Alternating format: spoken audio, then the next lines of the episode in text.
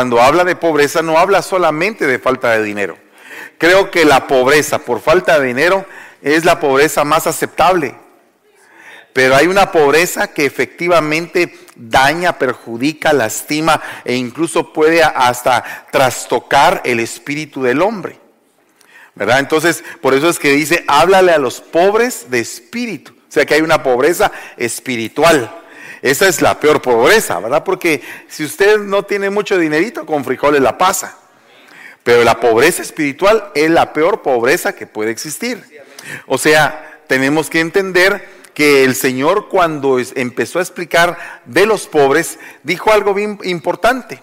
A los pobres siempre los tendréis con ustedes, con vosotros. Y cuando querráis, les podréis hacer el bien. Pero a mí no siempre me tendréis.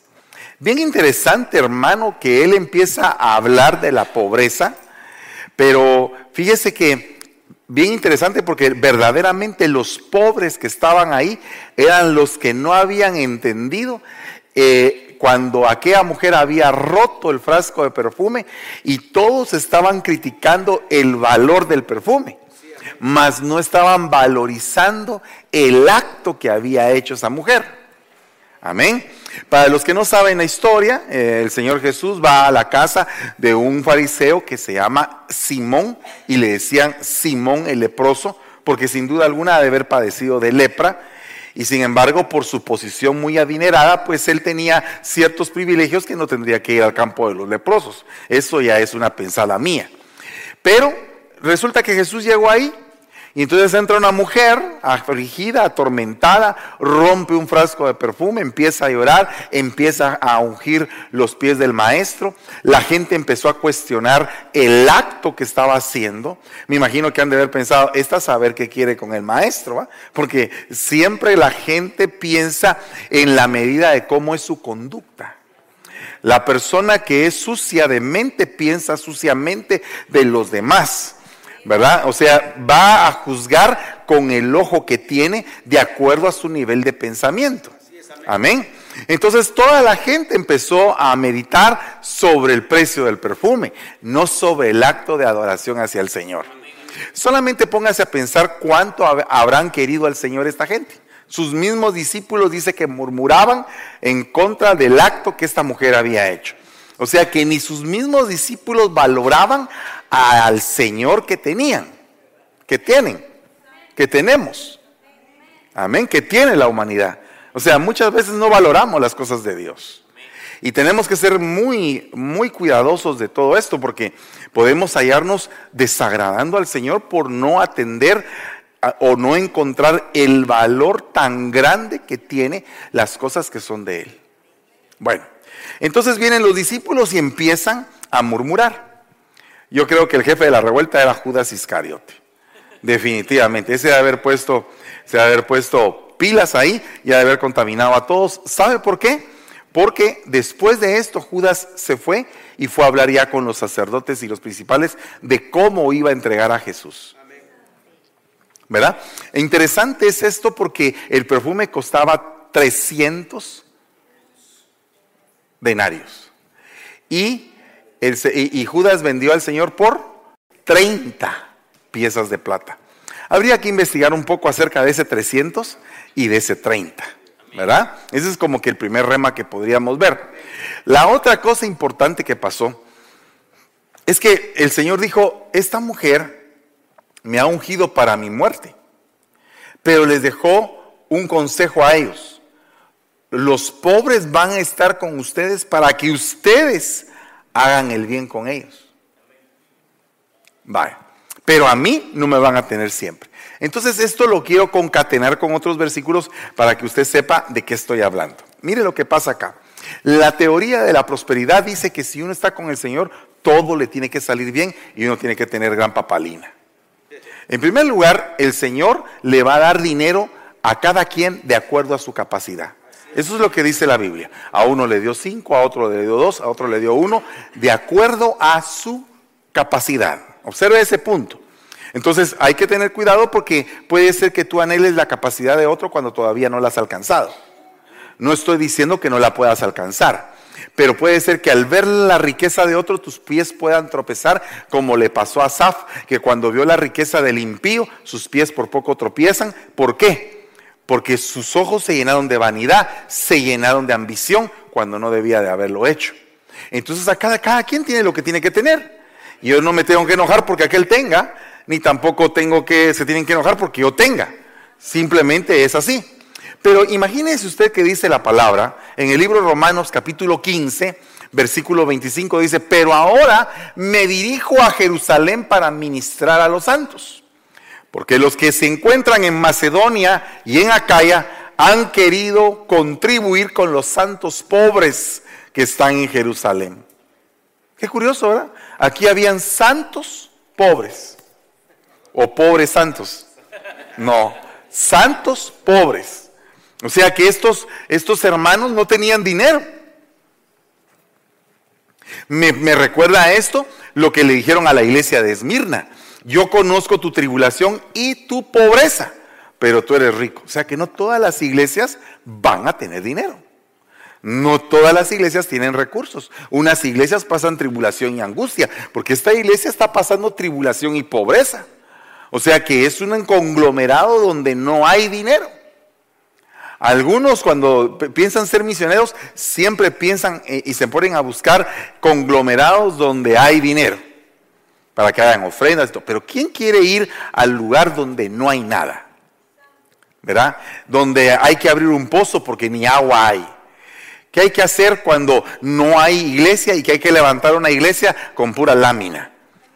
¿Y qué pasa cuando no hay alabanza? Mire, yo fui a un, a un lugar allá en Filipinas donde literalmente eran montañas de montañas. Haga de cuenta este templo, este edificio, eh, una, unas cinco veces el tamaño de este edificio, solamente un montón de basura descomponiéndose, la iglesia de madera casi cayéndose con lámina, la batería, Dios mío, eran botes de leche la batería.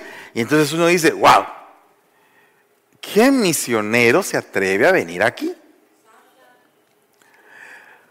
¿Verdad? Lo peor del caso es que la persona que estaba ahí pastoreando, había tomado fotos, había mandado a los países desarrollados, todo le estaban mandando dinero, él construyó su casa, construyó todo y, y la iglesia siempre seguía pobre porque la imagen de iglesia pobre era la que atraía más dinero. O sea que la imagen de iglesia pobre era la que vendía. Qué delicado esto, ¿verdad? O sea, no todo lo que parece ser es. ¿Verdad? Entonces, e, es delicado. Ahora veamos el otro extremo. Este es Apocalipsis 2.9. Porque mire, si tú te vas, si, mira, si tú te vas a meter al campo misionero, debes de saber que no todo el que te dice ayúdeme, ayúdeme, ayúdeme, es porque realmente necesita una ayuda. Hay gente que ya puede enseñarle al pueblo a dar, pero que se pusieron ellos mismos la imagen de pobres. Porque la pobreza no está en el bolsillo, la pobreza está en la mente.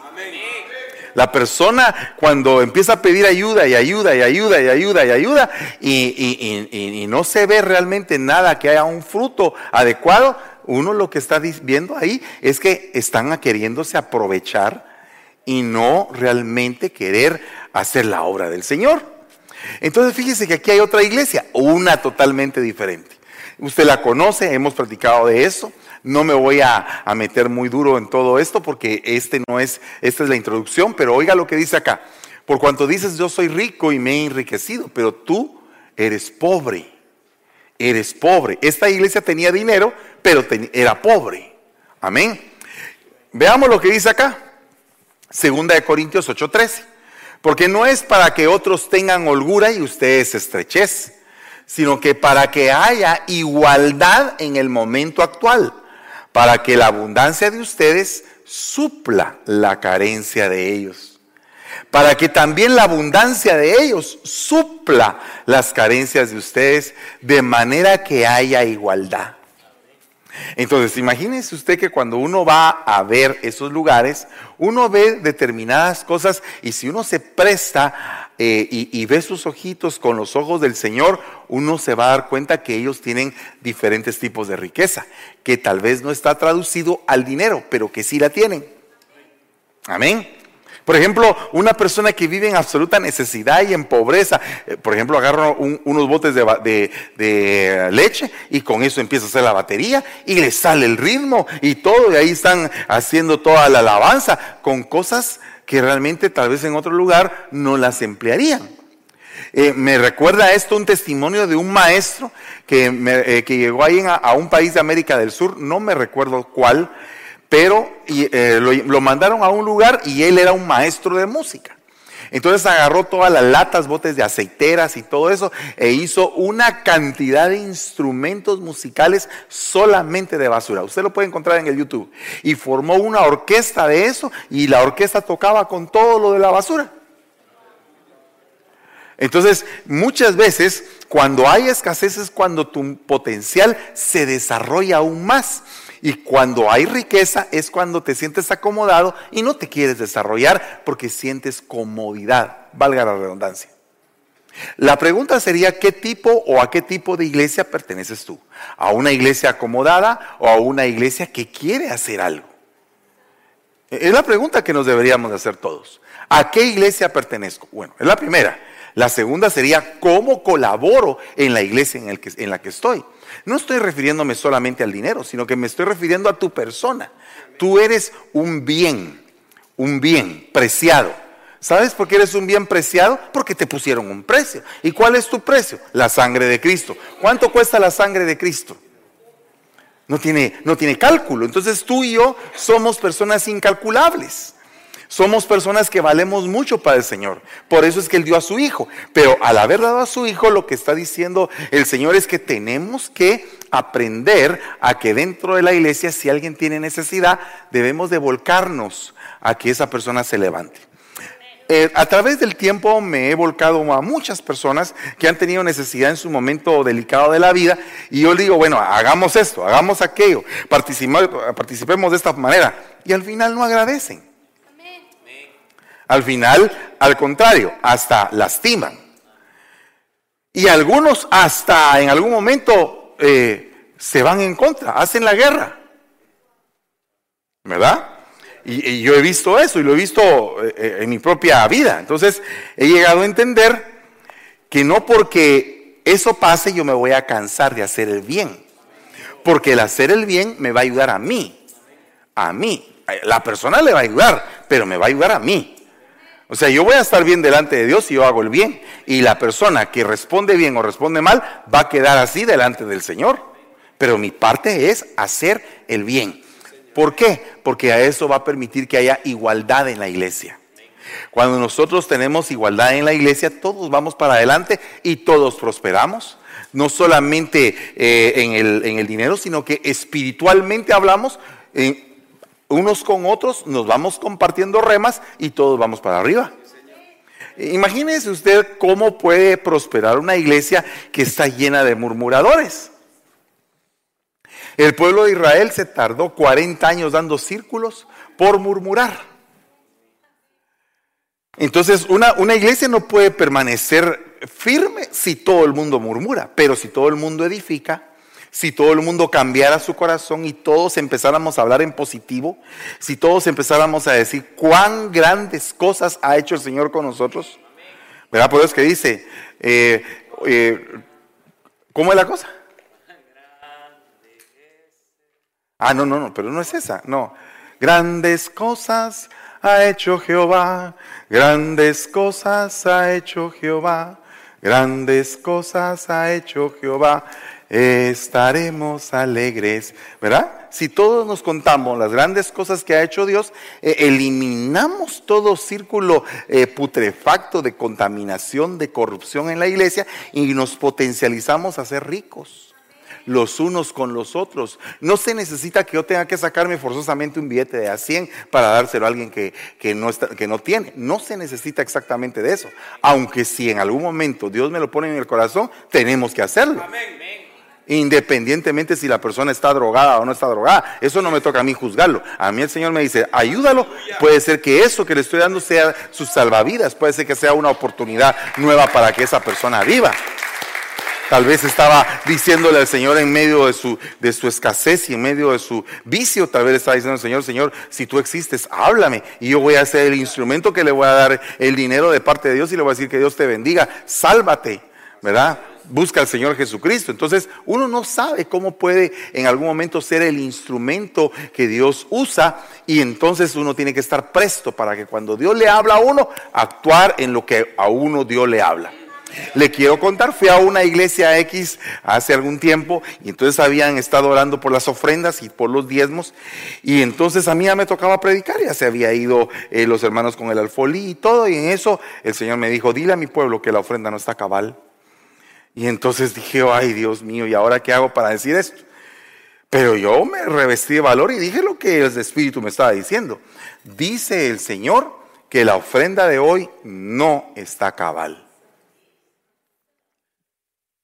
Y entonces le dije, los hermanos que tienen el alfolí, vengan para acá, pónganse aquí. Los que tenían que dar ofrenda y el Señor les puso en su corazón no darla, perdón, darla, pero ellos pusieron en su corazón no darla. Me doy a entender, va, porque me hice bolas ahorita. Bueno, entonces mire, sí, porque a veces uno... El Señor puso en el corazón dar una ofrenda, pero ellos propusieron en su corazón no darla, ¿verdad? Entonces había un montón así. Entonces pusieron el alfolí enfrente y entonces eh, les dije, bueno, los que faltan de dar ofrenda, dice el Señor que las den. Entonces empezaron a parar todos los arrepentidos, ¿no? Y empezaron a poner la ofrenda.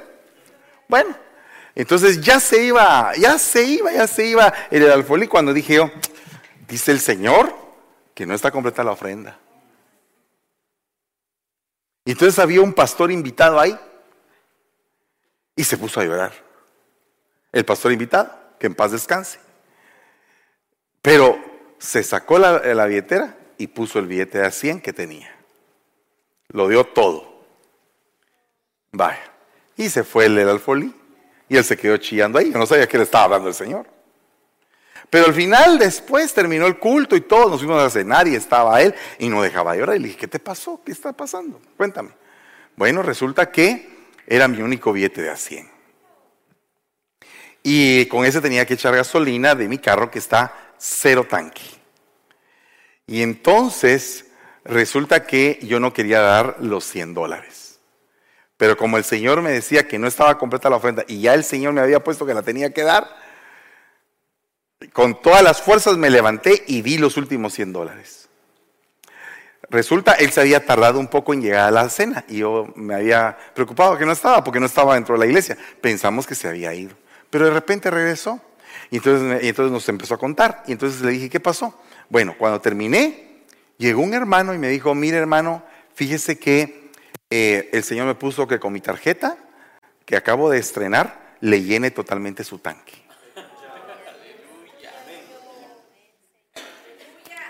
Le llenaron el tanque. Entró eh, y ya iba a sentarse cuando dos hermanos le dieron un billete así en cada uno. ¿verdad? Pero, pero fíjese que, fíjese que esas son las cosas que realmente a uno lo quiebran. A uno lo quiebran totalmente, porque uno sabe que no puede haber nadie en esta tierra que sepa eso, más que solo Dios es el único que lo sabe. Y sabía el Señor la lucha que este hombre tenía. Y yo sabía que tenía que decir una palabra. Imagínense que yo no hubiera dicho la palabra, él tampoco se hubiera arreglado, ni tampoco el otro le hubiera dado la tarjeta. Total, hubiera sido una carambola por no hacer lo que Dios te manda hacer, porque a veces uno le da temor, le da espanto, no quiere o le da vergüenza. Entonces debe de haber igualdad en la iglesia. Al, al decir igualdad, debe de usted compartir algo con algún hermano. Un abrazo, un Dios te bendiga, Dios te fortalezca, que estés atento de Él. Es necesario eso. Pero entonces a mí, conmigo nunca lo han hecho en la iglesia, hermano, diría alguien a mí. A mí al contrario, solo caras me hace. Sí, porque siempre hay la persona que va a ver eso, ¿verdad? Yo entro a la iglesia, nadie me saluda. Todo el mundo, cuando dicen la bienvenida, a todos saludan. Hasta el que acaba de llegar, que nadie lo conoce, todos lo saludaron. Pero a mí nunca me saludan. Siempre hay alguna persona así, ¿verdad? Está sentido en su corazón o sentida. Eh, puede ser que hasta el día de hoy, ahorita en este momento, alguien esté sentido así. Nadie me saludó hoy. Hoy vine proscrito, vengo callado. Nadie me vio. Entré y salí y nadie me vio. Y hay otros, y hay otros que no les gusta que lo saluden. Yo voy a la iglesia solo a oírlo usted, entro y salgo y no hablo con nadie. Muy arisco, diría yo, ¿verdad? Porque, ¿para qué? Mejor hable. Hablemos, conversemos, ¿verdad? ¿Me entiende? Porque todo eso pasa. Todas, eh, todas esas cosas pasan en la iglesia. Es parte de la vida de la iglesia. Amén. Entonces, el punto es que si tú estás pasando por eso, ¿por qué no das en mejor eh, en lugar de esperar recibir. No te dan un abrazo, dalo tú. No te dan un saludo, saluda tú a todo el mundo. No se acerca nadie a ti, acércate tú. ¿Verdad? Porque entonces lo que vas a hacer es que vas a estar sembrando con lágrimas, pero que al final va a haber una gran cosecha con regocijo para tu vida. Porque el Señor no se queda con nada. El Señor siempre te va a dar, siempre, siempre te va a dar lo que has sembrado. Amén. Todos tenemos una siembra buena y esperemos no tener nunca una siembra mala. Pero si en algún momento hemos sembrado mala, yo le digo al Señor, Señor, lo que sembré mal, manda la langosta para que se coma todo eso de una vez. Y todo lo que sembré bien, Señor, por favor, fructifica, lo manda fertilizante, que salga la lluvia. Perdóname lo ambicioso que soy, o egoísta, o lo que sea, Señor. No te quiero ofender, pero por favor, ayúdame. ¿Verdad? tenemos que cambiar. Entonces mire lo que dice acá. El que defrauda al de condición humilde. El que defrauda al de condición humilde para proveerse de muchas cosas, también aquel que da al rico, de seguro está destinado a la pobreza. Entonces, cuidado con el que defrauda. Una de las puertas que conducen a, la pobreza es aquel que, del quien se esperaba mucho y rindió poco. ¿Verdad? O sea, no estamos en elecciones, ¿verdad? O sea, aquí en la iglesia no hay elecciones. O sea, por lo tanto no hay ningún candidato. Entonces no tendrían que haber promesas de candidato. Debemos de estar como debemos de estar. Estar creciendo estar evolucionando hasta alcanzar la bendición adecuada. ¿Cuántos dicen amén a eso? Pero no poder defraudar a los que esperan algo de nosotros. Principalmente al de condición humilde, dice. O sea, tú tienes, ves a alguien que tiene necesidad y tú le dices, hermano, no se preocupe, yo vengo a traerlo cuando finalice el servicio. Y no te apareciste. Y el hermano no tenía bus. Eso es bien delicado. ¿O no? ¿Cuántas veces usted le ha quedado mal a alguien que usted dice que le ama? A quien usted le dice, mira, yo te amo con todo el corazón. Y a la hora de las horas le quedas mal.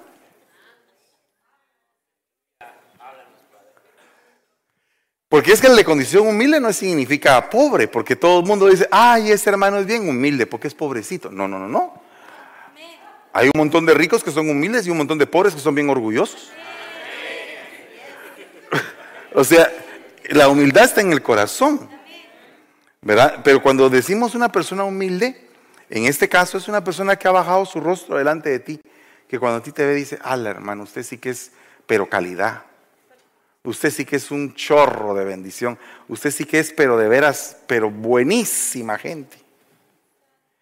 Y cuando Él espera algo de ti, resulta que tú le quedas mal. Eso es defraudar. Y es una puerta a la carencia. Porque el que defrauda muchas veces y le queda mal a muchas personas, cuando Él necesita se queda solo. Porque todos dicen, ah, aquella vez me dijo que me iba a ayudar y no me ayudó. Ahora que se aguante. La gente es así. No estoy hablando de la venganza. Estoy hablando de la retribución. Que muchas personas están cosechando lo que en algún momento sembraron.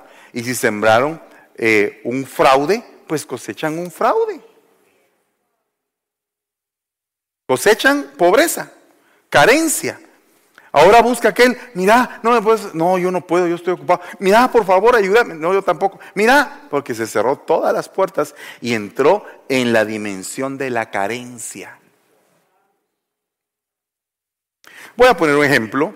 Hay un, digamos, un papá, eh, tiene una cantidad determinada de hijos, abandona a la mamá, y entonces de repente eh, los hijos crecen, se, valen por sí mismos, se desarrollan, se vuelven hombres, mujeres, y entonces ahora el, viejo quiere ayuda.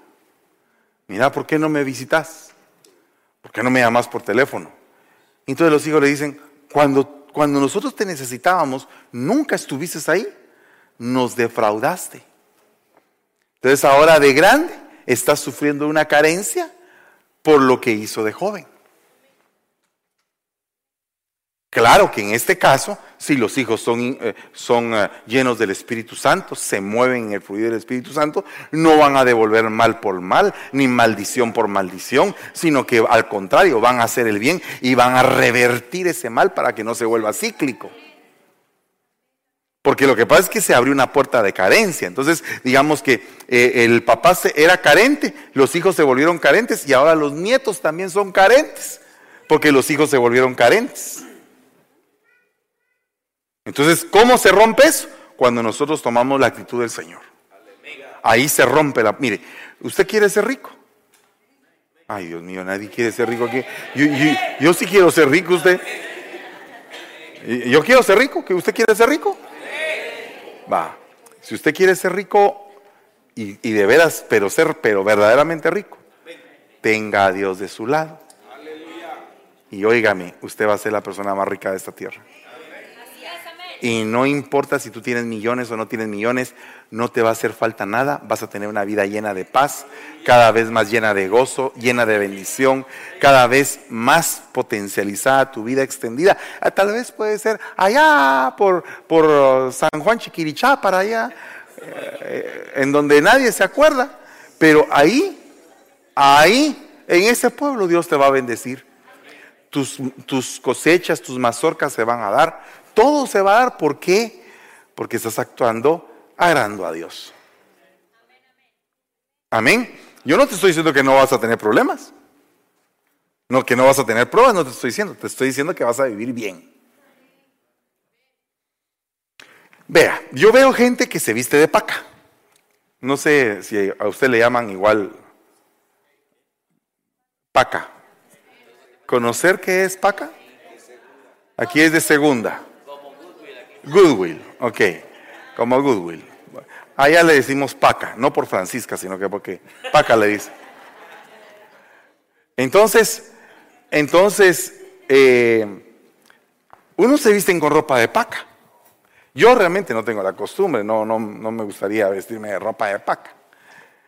Eh, claro que también Dios me ha dado mis buenas enseñanzas, ¿verdad? Porque pues yo también me recuerdo de algunas enseñanzas que Dios me dio para, para eso. ¿Verdad? ¿Quieren que cuente? No, no, no, no voy a. Mire, cuando yo vine, bueno, a mí no me gusta usar nada usado. Nada, nada usado. Soy muy lleno de plantas en ese sentido, que Dios me perdone, que me ayude el Señor. ¿Verdad? Pero no me gusta usar cosas usadas. Entonces, yo vine de Guatemala y venía acá, y entonces vine aquí a pasar un periodo como el que todos pasamos, de ubicación, de, como dicen, pague el derecho de piso. En resumen, te lleva el río. ¿Verdad? Entonces un día, yo vivía en la casa de mi hermanita aquí presente, y entonces ella me llevó unos zapatos, usted. ¡Hala, qué zapatos! Mire, no he probado otros zapatos más suaves que esos, sí. Me los llevó en caja bien bonitos cuando me los probé. Dije, esta sabe ni cuánto gastó en estos zapatos. Se miraban, pero finísimos, pero finísimos, nuevos. Yo me los puse y entonces, y darle, y darle. Yo como eh, caminando como pato ahí. Mire, hermano, contento con los zapatos. Un día, yo le dije, mira, mira, ¿dónde los compraste? Ay, por ahí, me dijo. Todavía, ¿eh? No, pero, pero decime, ¿en dónde lo compraste? Por favor, porque es que yo quiero comprar eso, me quiero llevar otros, porque ya, se habían hecho un poquito viejitos, ya llevaban como dos años los zapatos. Por favor, decime en dónde los compraste. No he visto en ninguna parte como esos zapatos. Mira, me dijo, pero no te enojas. Eh, ¿cómo me voy a enojar si estaban tan buenos los zapatos? Mira, un día salí yo de la casa y llevaba a David, mi sobrino que está ahí, llevaba a David a la escuela y vi en un basurero una caja. Abrí la tapadera del basurero y dije, son unos zapatos. Y los vi, estaban buenos, te los traje a vos, me dijo.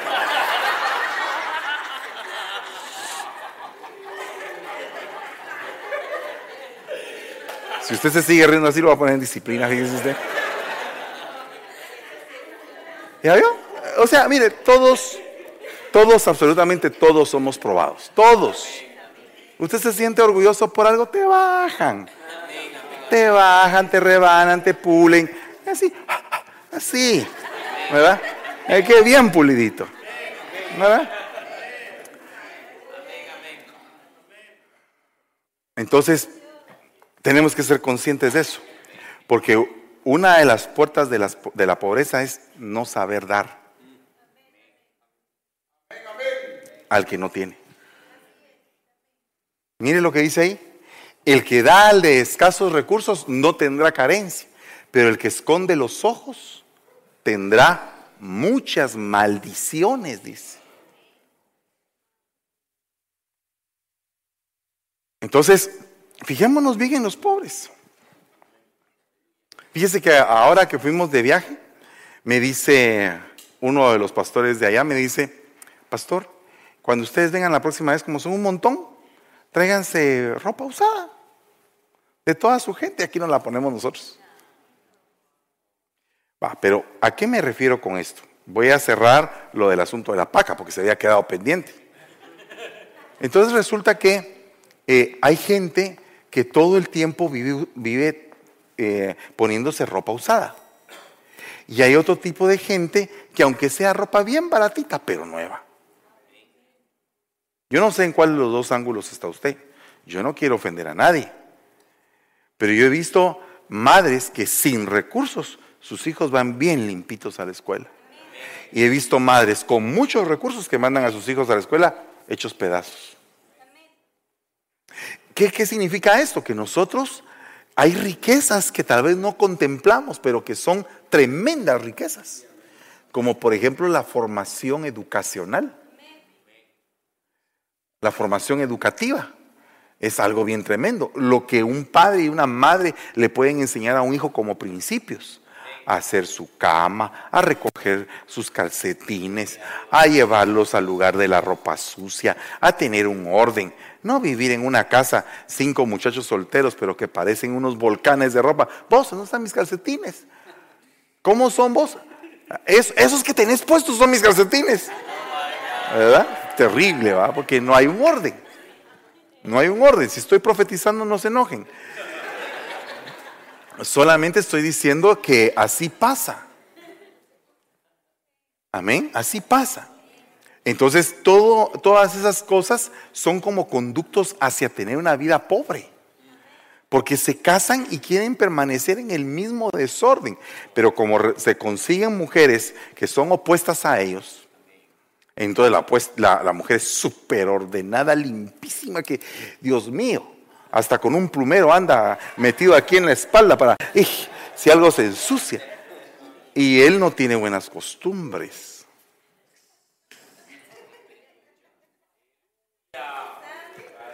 como diría un amigo que tengo.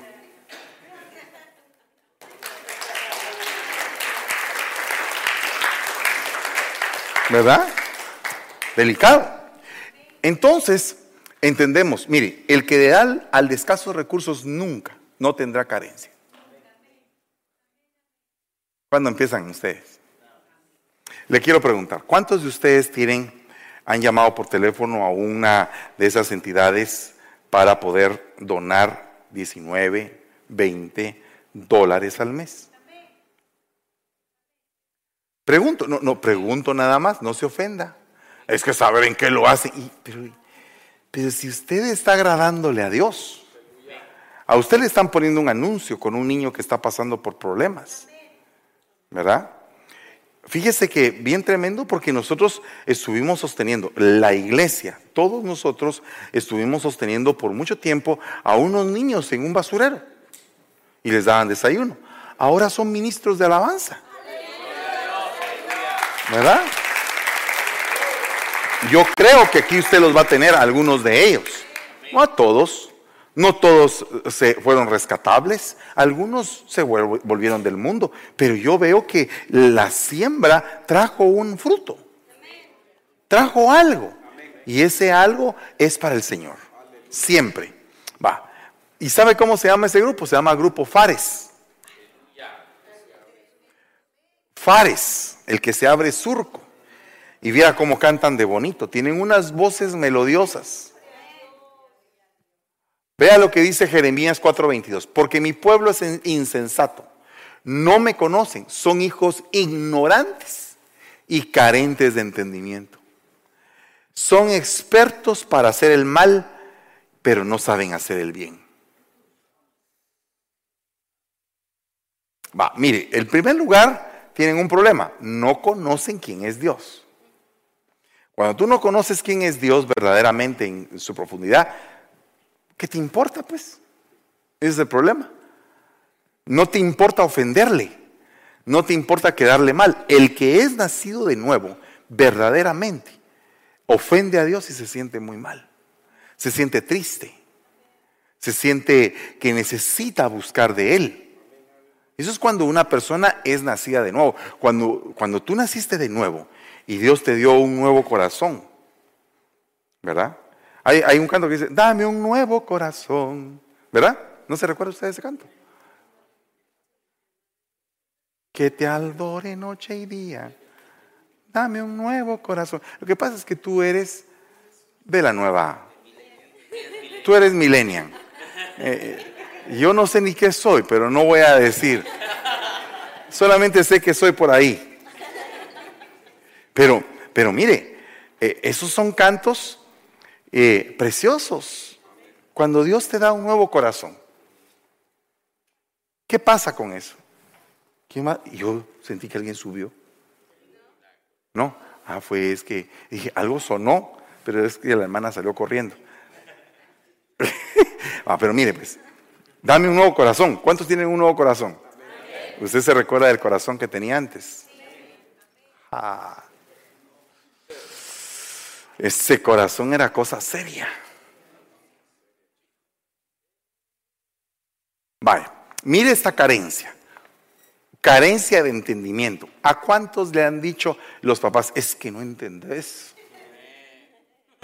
Te he hablado sopotoscientas mil veces, ochenta veces lo mismo. Y no entendés, patojo. ¿Verdad? ¿Verdad? ¿Han oído? ¿Y, por qué será? ¿Y qué pasaría si el Señor dice, el Señor está diciendo ahí, es que no entendés? lo que está diciendo ahí? Es que no entendés. Son hijos. Fíjense que no está diciendo son bastardos. Son hijos. Son hijos pero sin entendimiento. Imagínese usted qué pobreza la que hay aquí. El que una persona no entienda. Hay cosas que a uno le cuestan entender. ¿Como cuáles? Entienda, por favor, hermana, que no debe de estar comiendo hamburguesas todos los días. ¿Cuántos de ustedes el doctor les ha dicho que no tienen entendimiento? ¿O solo a mí me ha pasado? Bueno, los jóvenes ni siquiera conocen qué es el doctor, ellos conocen qué es el gimnasio. Pero uno que ya conoce qué es el doctor, por eso es que siempre dicen, cuando ya hay gente de, una cierta edad, cuando nos juntamos, ¿qué, pastilla estás tomando vos? Pues mira que yo estoy tomando tal cosa. Y, fíjate que me duele, ah, tomate tal pastilla, esa te va a servir, a mí también me sirvió. Ay, ¿en dónde la compraste? Eh, eh, se necesita receta vos, pero te voy a dar una de las mías, toma, a ver qué tal te cae bien. En cambio, los jóvenes, mira, ¿y cómo estás? ¿Cuántos? ¿Cuánto levantás? ¿Verdad? Cambian las conversaciones con el tiempo. Va, pero ¿qué pasa con el grande, el que ya es mayor y da una, una retrospectiva y ve todo lo que no tuvo entendimiento. ¿A ti te ha pasado eso? Por ejemplo, que ya estás a una edad y dices, oh, si yo cuando estaba en aquella edad hubiera tomado esta decisión, todo hubiera cambiado. ¿Verdad? Entonces, el joven es cuando más consejos debe de tener. Es cuando más se debe de dejar asesorar para tener un futuro brillante. Pero ¿qué es el problema? Que la, la persona que tiene carencia de entendimiento tiene que repetirle un montón de veces la misma prueba para que entienda.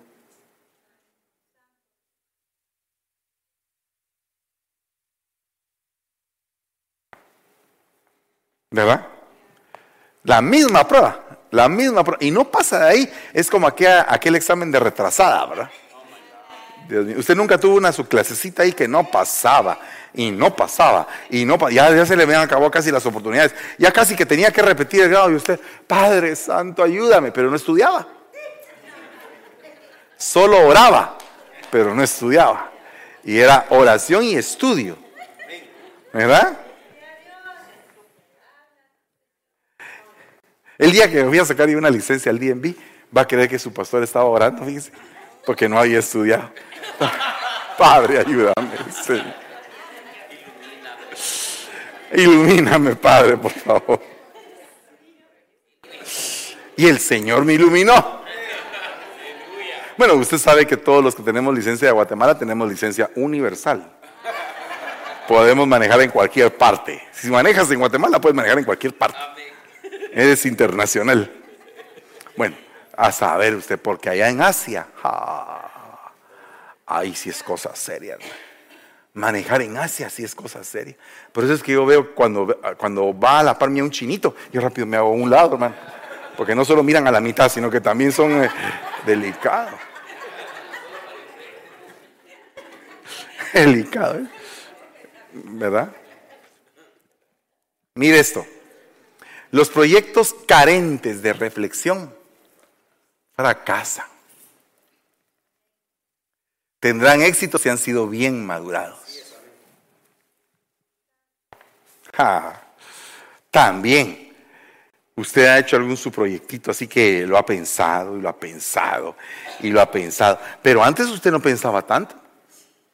Antes se dejaba ir y a pegarse el cuentazo. Pero ahora como ya le dolió, ahora ya piensa a saber si me va a ir bien. Uno siempre cae en ese proyecto de ilusión, ¿verdad? En, esas, en ese sueño. ¡Hala! Esto va a funcionar. Y no te funciona absolutamente nada. ¿Verdad? ¿Cuántos tienen proyectos ahora que desearían que el Señor los bendijera? Bueno, miren, el Señor no va a bendecir exactamente el proyecto, sino que va a bendecir tu entendimiento para que tu proyecto triunfe. Amén. Hay algunos que ya pueden tener su propia empresa, pero eso es cuestión de cada quien. Los planes del diligente propenden de seguro a la ventaja, pero todo el que es apresurado se encamina de seguro a la carencia. Fíjese que, ¿qué entiende usted por diligente y qué entiende usted por apresurado? Fíjese que hay, hay algo que podría en algún momento parecerse, pero que no es igual. Amén. ¿Cuál cree usted que es la diferencia? El diligente va a planear, va, a ser constante en lo que haga hasta lograrlo. Tiene un orden. El apresurado se va a aventar y a ver qué sale. Digamos que hay una pareja y la hermana es una experta en, cocina, pero experta. Habría que pensar si no es bueno hacer comida a domicilio. Ay, pero muy cansado, ¿para qué voy a hacer eso? Ok, no lo haga pues si no le voy a torcer el brazo. Pero puede ser que ahí está la puerta para el triunfo. Uno gana más de lo que a uno le gusta hacer. Y de lo que a uno no le gusta hacer, pues no gana bien. Si tu pasión es jugar golf, a Tiger Woods le, pagan muy bien por jugar. O sea que él hace dinero jugando. ¿Cuántos de ustedes su trabajo sería un juego? Tu trabajo es divertido, ok. Tu trabajo es divertido, gloria a Dios. ¿Quién tiene trabajos divertidos? Aleluya. Hace muchos años, en el, en el colegio donde estudiaba mi hija allá en Guatemala, hicieron una feria de, de quién, había llegado un conferencista muy bueno de negocios, y entonces él había dicho que, teníamos que, que tenían que hacer los niños una feria de negocios, de pequeños negocios. Y entonces me recuerdo que, que eh, mi hija en aquel entonces, junto con uno de sus compañeros, inventaron perro wash. Perro wash, le lavamos sus perros. Ya mandaron volantes y todo, llevaron sus perros al colegio y estaban ahí lavándole al perro. Perro wash. Bueno, no sé qué es lo que a usted le gusta, pero aquí pagan bien por cuidar perros usted.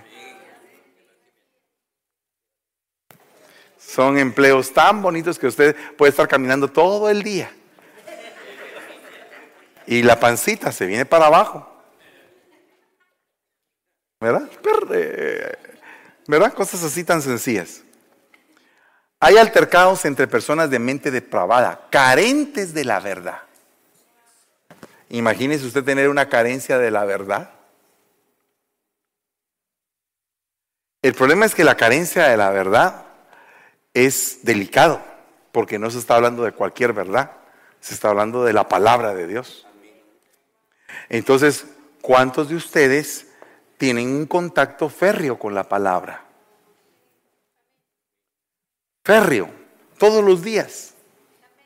Estábamos platicando con mi hermana acerca de la necesidad de tener una audiobiblia, porque usted tiene todo el carro disponible como por un montón de horas. Y usted va de un lado, va de otro, no sé, tal vez usted trabaja en Uber. ¿Verdad? Además de alguno ha de trabajar en Uber. Entonces usted está ahí en el Uber. ¿Y, por qué en lugar de estar oyendo eh, un montón de música así mera extraña, casi tirando a mundana o tal vez mundana? ¿Por qué no pone la Biblia? Ay, porque con esa me, me duermo, hermano. Pero fíjese que, fíjese que hay gente que así piensa.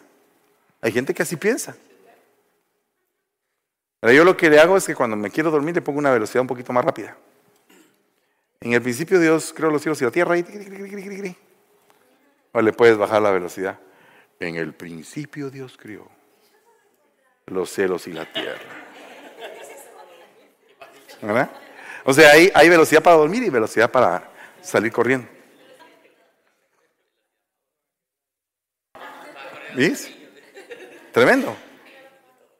Tremendo, ¿tiene velocidad? Sí, pues fíjate. Ahí está. Todas las versiones tienen velocidad. Todos tenemos velocidad. Pero, mire, ¿cuánto de contacto usted tiene con la Biblia, sinceramente? Mire, yo le voy a enseñar. Aquí tengo yo la mía. Ah, no, la dejé no la tengo aquí. ¡Hala! No tengo la. Pero la dejé allá en mi oficina. Pero le pregunto, ¿cuántos de ustedes tienen contacto con la Biblia? No por el Facebook. No porque un hermano puso un versículo. Realmente contacto con la Biblia. Ahí está, ¿ven? ¿Sí? ¿Ah? ¿Sí? ¿Testifica? ¿Un micrófono ahí para la hermana del pastor?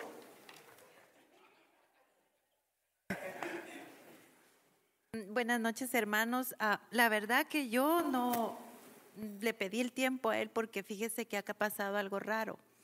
Yo siempre pensaba que para, para oír la Biblia o leerla eh, tenía que tener en mi corazón, voy a estudiarla. Pero curiosamente un día que él dijo, ponga su audiolibro. Y yo dije, lo voy a probar. Miren, hermanos, es increíble la paz que, que le da a uno. Y, y, y, lo, cuando uno se acuesta y le empieza a oír con sus ojitos cerrados, como que el Señor te dibujara ese, ese esos tiempos.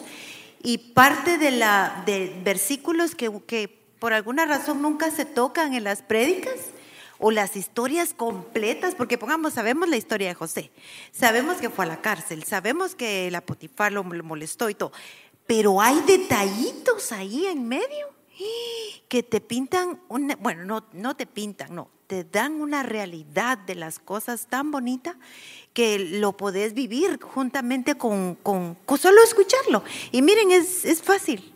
Ponelo.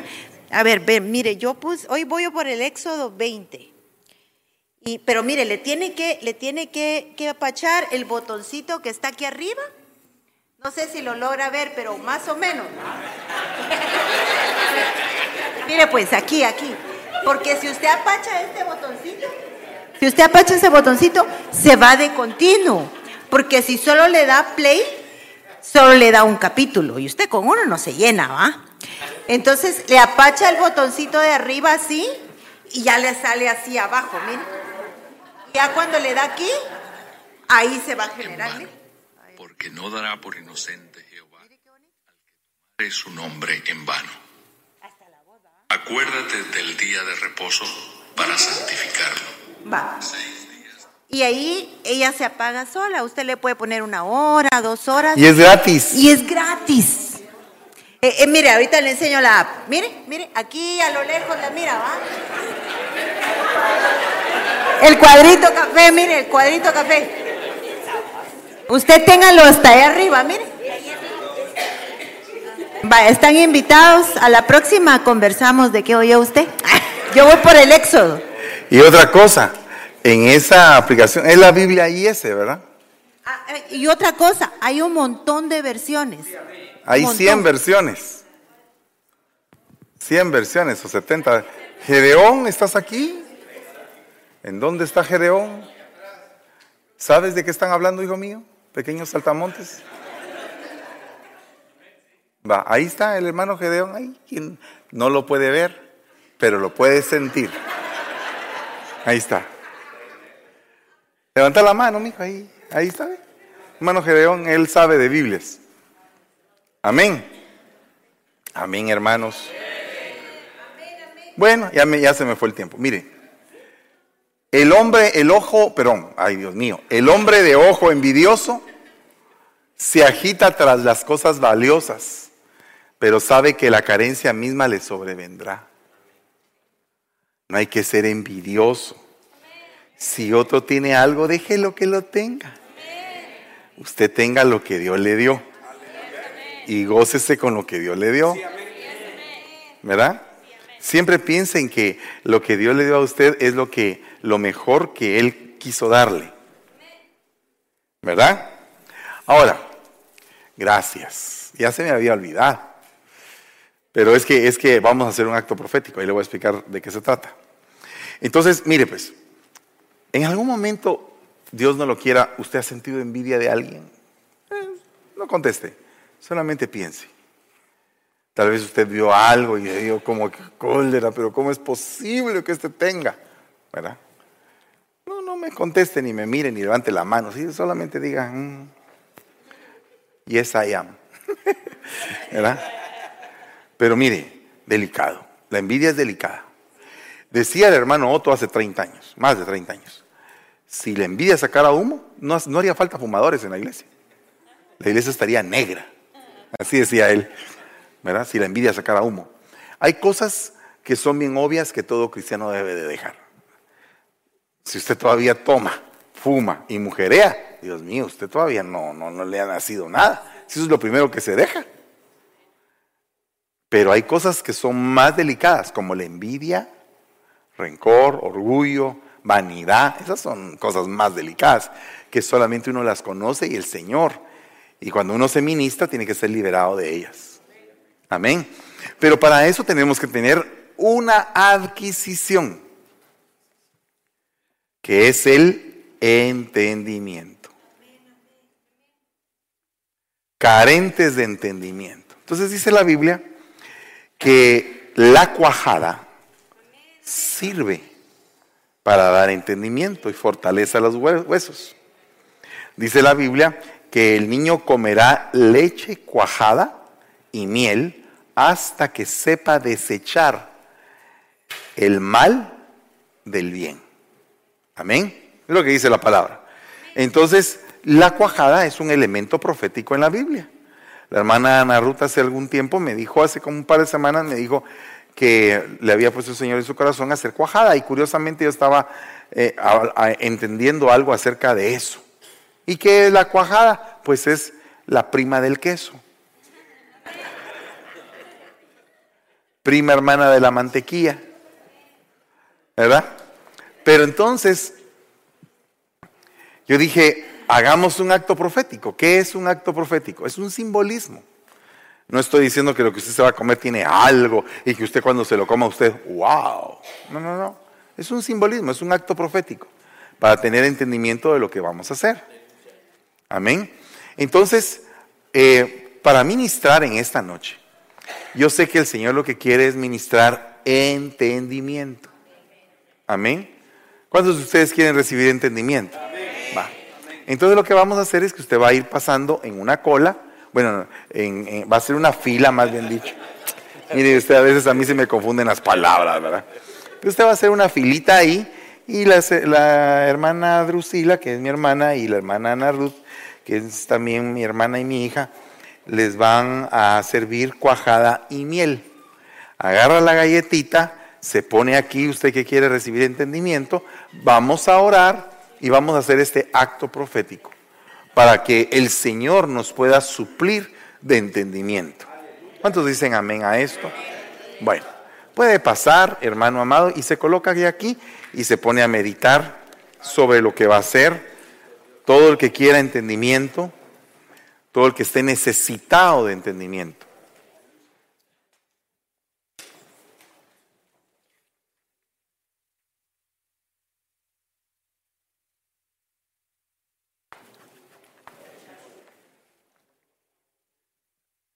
Aleluya. ¿Y entonces cuál vamos a cantar?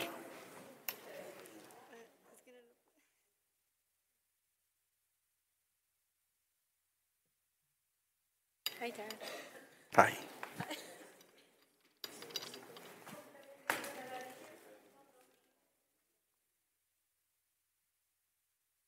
Mira en dónde tenés tu. Chiquita,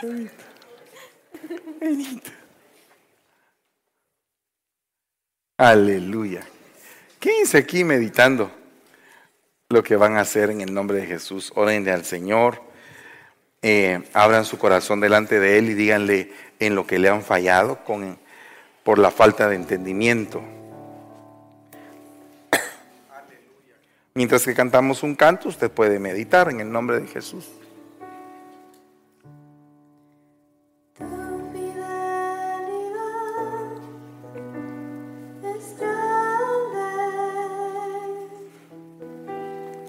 Tu fidelidad incomparables, nadie es como tú, bendito Dios, grande es tu fidelidad.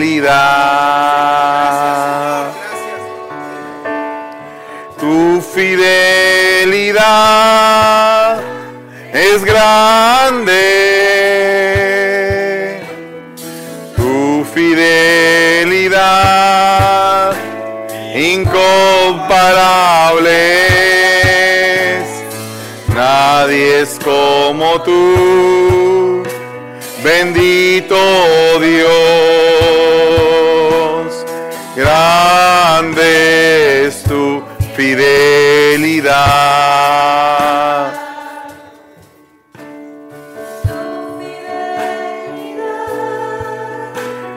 Grande tu fidelidad, incomparable. Nadie es como tú Bendito Dios, grande es tu fidelidad.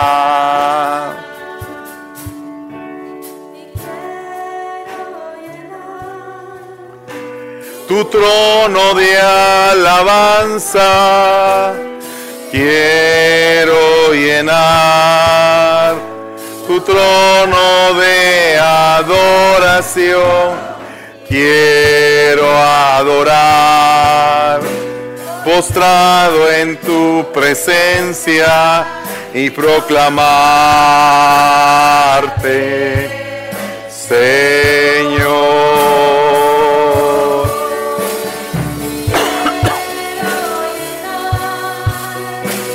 Tu trono de alabanza quiero llenar tu trono de adoración.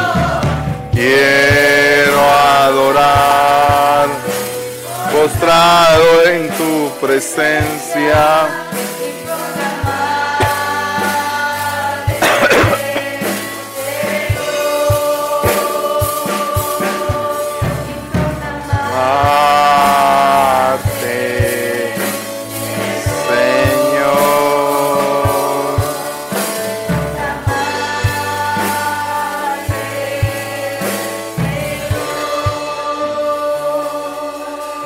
Hay un versículo donde el Señor dice, porque tus pensamientos no son como mis pensamientos.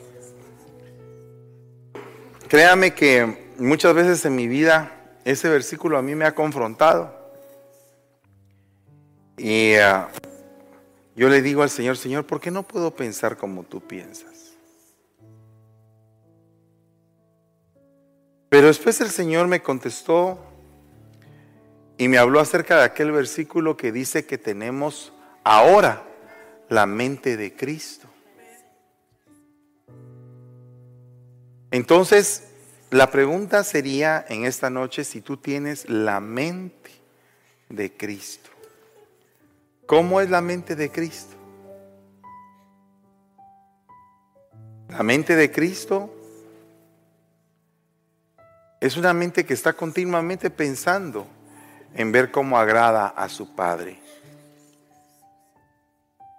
La mente de Cristo es obediente, es misericordiosa. La mente de Cristo es una mente enfocada en la salvación de las almas. La mente de Cristo es una mente perdonadora, es una mente misericordiosa, es una mente llena de paz, llena de gracia, es una mente llena de amor. Es una mente que puede golpear para bien a otras mentes, para cambiarlas. Y entonces yo me ponía a meditar en esto y le decía, Señor, ayúdame a pensar como tú. Quiero ser como tú. Quiero entender como tú entiendes las cosas. Y creo que esa es una de las mayores batallas que el cristiano enfrenta. Realmente tener la mente del Señor. Yo en esta noche lo que quiero pedir no es que tú seas más inteligente, sino que seas más entendido. Que seas más entendido de las cosas de Dios. Que seas más entendido de lo que Dios quiere para ti. Que seas más entendido porque tu vida es valiosa. Y porque tú vas a desarrollar, te vas a desarrollar como un hijo y como una hija de Dios.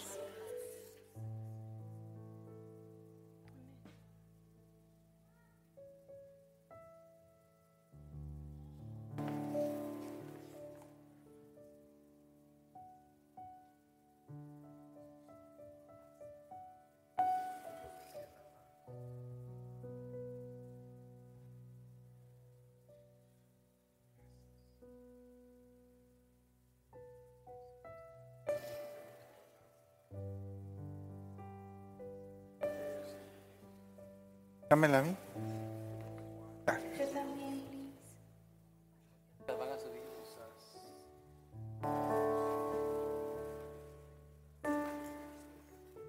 Gracias, mija.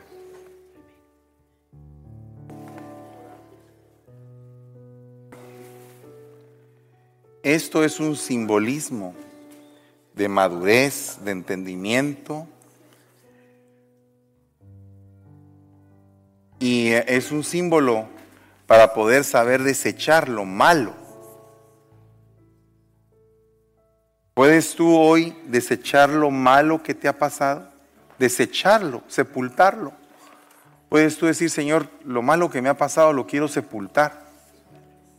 Quiero pensar en todo lo bueno, en todo lo que tú has hecho por mí, en todo lo lindo que tú eres conmigo, en todas las dádivas, en todos los dones, en mi crecimiento espiritual. Quiero darte las gracias por mis padres. Quiero darte las gracias por mi mamá. Quiero darte las gracias por mi abuelita. Quiero darte las gracias por mis hermanos. Quiero darte gracias por toda la vida que me has dado, por mi esposa, por mis hijos. Quiero darte las gracias por el ministerio. Quiero darte las gracias por todo lo que tú has hecho en mi vida. Dele gracias al Señor. Abra su corazón, dígale Señor, gracias. Gracias. Y con este entendimiento de lo que tú me has dado, quiero romper con todo lo malo que me ha pasado en la vida. Quiero romper con ese entendimiento de lo malo. Quiero romper con ese entendimiento que se clavó en mi corazón y que me duele.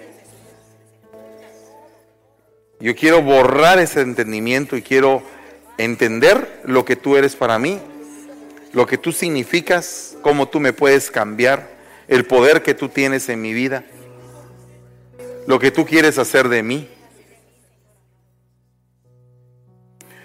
Quiero que tú me lleves a entender todas las cosas para que yo pueda madurar.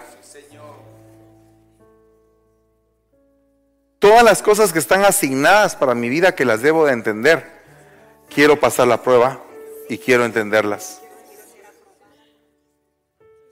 Te ruego en el nombre de Jesús que bendigas a cada sierva por nombre. En el nombre de Jesús. Dales entendimiento, guianza. Ábreles su corazón y su mente para que entre, Señor, esa sabiduría, ese consejo en el nombre de Jesús. Padre, bendice, Señor, a cada uno de tus siervos. Señor, dales el entendimiento. Señor, que no sea un entendimiento religioso, sino que sea un entendimiento espiritual. Que sea un entendimiento que les permita servir con alegría, gozarse en todo lo que tú les das. Que su hablar sea cambiado, purificado, que sean constructores constructores de tus cosas más santas. Que así como tú hiciste descender un espíritu sobre Besaleel, así te ruego, Señor, que descienda un espíritu como el de Besaleel sobre cada uno de estos hombres. En el nombre de Jesús. Que se desarrollen en las artes y en la creatividad y en todo lo que tú quieras. Que sean vasijas de honra en el nombre de Jesús. Rompemos con todo el mal. Rompemos con todo el mal en el nombre de Jesús. Rompemos con todo el mal. Tome autoridad. Rompemos con todo el mal en el nombre de Jesús. En el nombre de Jesús. En el nombre de Jesús. Fuera todo mal. Todo cáncer en la cabeza lo reprendemos en el nombre de Jesús. Todo tumor en la cabeza lo reprendemos. Desechamos toda enfermedad en la cabeza, Señor. Desechamos toda enfermedad en el cuerpo. En el nombre de Jesús. En el nombre de Jesús. Todo vicio lo anulamos. Todo vicio lo anulamos en el nombre de Jesús. En el nombre de Jesús. Lo arruinamos, Padre.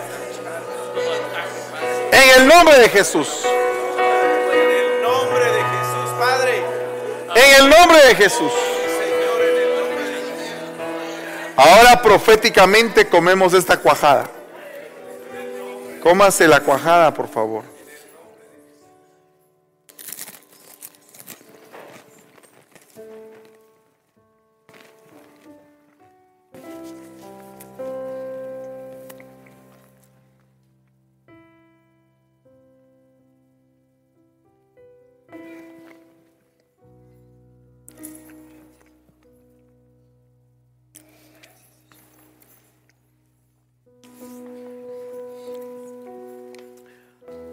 Cuando usted salga de esta puerta, ya no sea el mismo. Comprometámonos cada día a cambiar. Y el Señor va a hacer el resto. En el nombre de Jesús. El cambio no es en nuestras fuerzas, el cambio es por su Santo Espíritu. Amén. En el nombre de Jesús vaya en paz y con bendición a su casa. Y primero Dios nos vemos el viernes en el nombre de Jesús.